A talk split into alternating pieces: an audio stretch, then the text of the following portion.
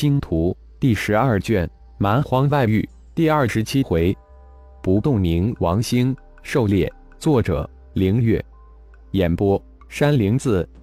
当不动明王星在星海形成的信息传入浩然的灵魂空间之时，修炼无岁月，转瞬就过了二十年。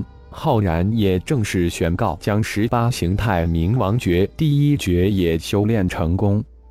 神念关注着星海之中那颗不大但围绕冥王殿光点旋转的不动冥王星，浩然心中有种明悟：十八形态冥王诀可能会修炼形成十八颗星球。太一不仅改变了十八形态冥王诀，也改变了自己。三十年的修炼。体内经脉中真元的运转已经完全变成了一种本能，现在根本无需浩然刻意的去修炼。体内的十八形态冥王诀与星海之中的冥王殿光点区域的动转轨迹已经建立起玄妙牢固的联系。浩然有种直觉，十八形态冥王诀一诀比一诀阴难，一诀比一诀修炼的时间漫长。十八形态冥王诀已经在太意之下完全改变，修炼成功不再是一蹴而就的简单之事。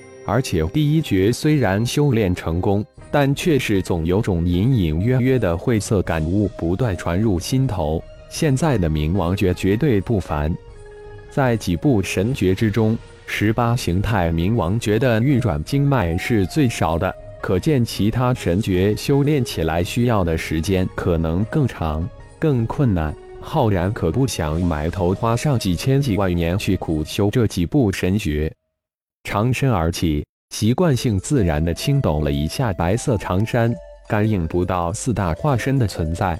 看来，三十年的探索早已出了自己的感应区域。一号，可有四大化身的消息？浩然这才问道。主人魔神血麒麟两大化身早就十二年前就历经仙劫进阶人仙之境，五年前小虫魔灵两大化身也会和金熊铁虎两大战仆与轩辕剑组成一个小团体前往仙山方向。二年前二号传来消息称发现了德赖斯利星系哈尔族飞碟，正在跟踪，还有。在蛮荒外域发现众多的其他种族修炼者，可能是其他蛮荒区域之人。一号立即回应道：“浩然思索了一下，体内十八形态冥王诀已经达到自行运转的状态，根本无需自己特意去修炼。至于血神经的修炼，肯定也需要大量的时间才能修炼入门。”自然不会又花费几十年时间潜心去专门去修炼血神经。重要的是，现在的每一种神诀的修炼都不是短时间能修炼成功的，都需要大量的时间。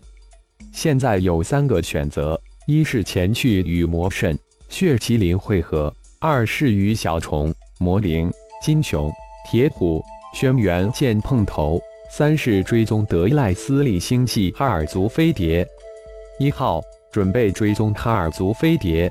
浩然最终决定追踪飞碟，那里有浩然希望得到的超前大银河联邦 N 千年甚至 N 万年的生物灵魂科技。浩然一声令下，一号也随即行动起来，仅仅几息时间。浩然灵魂空间之中的三维立体视觉空间的灰暗地图瞬间急速向四面八方扩大，无数倍的扩展之后，地图的一面如同一个触角向某个方向曲线延伸开去。身形移动，浩然向着灰暗地图延伸的方向闪电而去。自从自身太能量值突破到两万之后，似乎自身的修炼再次迎来了一个巨大的屏障。再怎么吞噬蛮荒外域凶兽血肉，太能量值增长甚微，再加上太一的出现，将十八形态冥王诀的修炼变得无比的漫长，这才是浩然决定结束前修，进入再一次历练最终原因。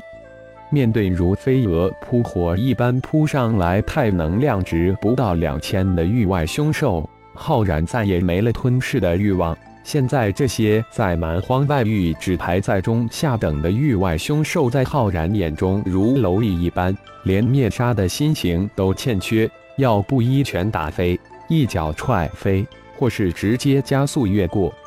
不过，如果碰上太能量值在超越一万无比罕见的蛮荒古兽，浩然却绝对不肯放过，都要一一收服，助其化形为自己的战仆。这样的战仆绝对远超金雄、铁虎两位战仆，也绝对会超越人仙之境的仙人。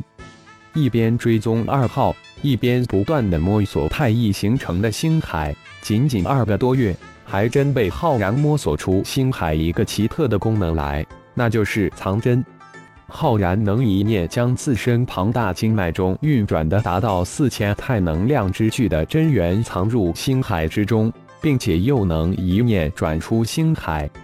这项神奇的功能能让浩然成为一个无比纯粹、标准的体修。不仅如此。浩然还发现太易形成的星海能一念隐形，别人根本无法扫视到自己的星海。主人发现前面区域的域外凶兽似乎正大规模向右前方集结。突然，一好的声音在浩然的灵魂空间之中响起：“很久没有碰到高阶的蛮荒上古凶兽了，正好去看看。”说不定能收几个超级战仆。浩然闻言一喜，低声嘀咕了一句，迅速调整方向，向域外凶兽集结的方向破空而去。不到一顿饭的时间，隐身飞行的浩然就发现了路空集结的大批域外凶兽，也随即发现了域外凶兽集结的目的，居然是在狩猎。不错。就是这块区域的域外凶兽在超级 BOSS 的指挥下狩猎，不过猎的却是一对千人左右的天外来客，有意思。浩然喃喃自语，但心中却是波涛汹涌，悲不平静。虽然下面这一帮千人天外修士明显不是出自灵域天的人，妖魔精四大种族。但在浩然的火眼金睛之下，可以肯定，绝对是人类种族。看来，人类不仅仅是灵域天的独有生灵，别的宇宙也有人类这种生灵。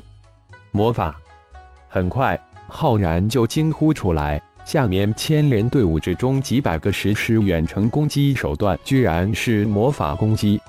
浩然虽然谈不上精通，但黑暗。光明两系的诸多魔法，他也能施展，自然一眼就能看出其中几人施展的是黑暗光明魔法。心中一惊，也随即兴奋起来。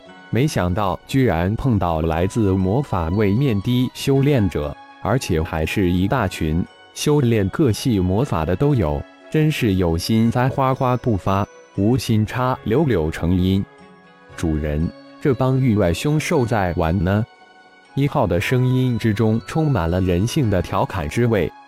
大 boss 未现身，小的不敢擅自动手。他们正遵照大 boss 的指令，将猎物向大 boss 方向赶。我们跟着看看，说不定能逮到一个超超级战仆。浩然也如同与老朋友聊天一般搭着话，同时神念却高度的集中到几百个魔法师身上。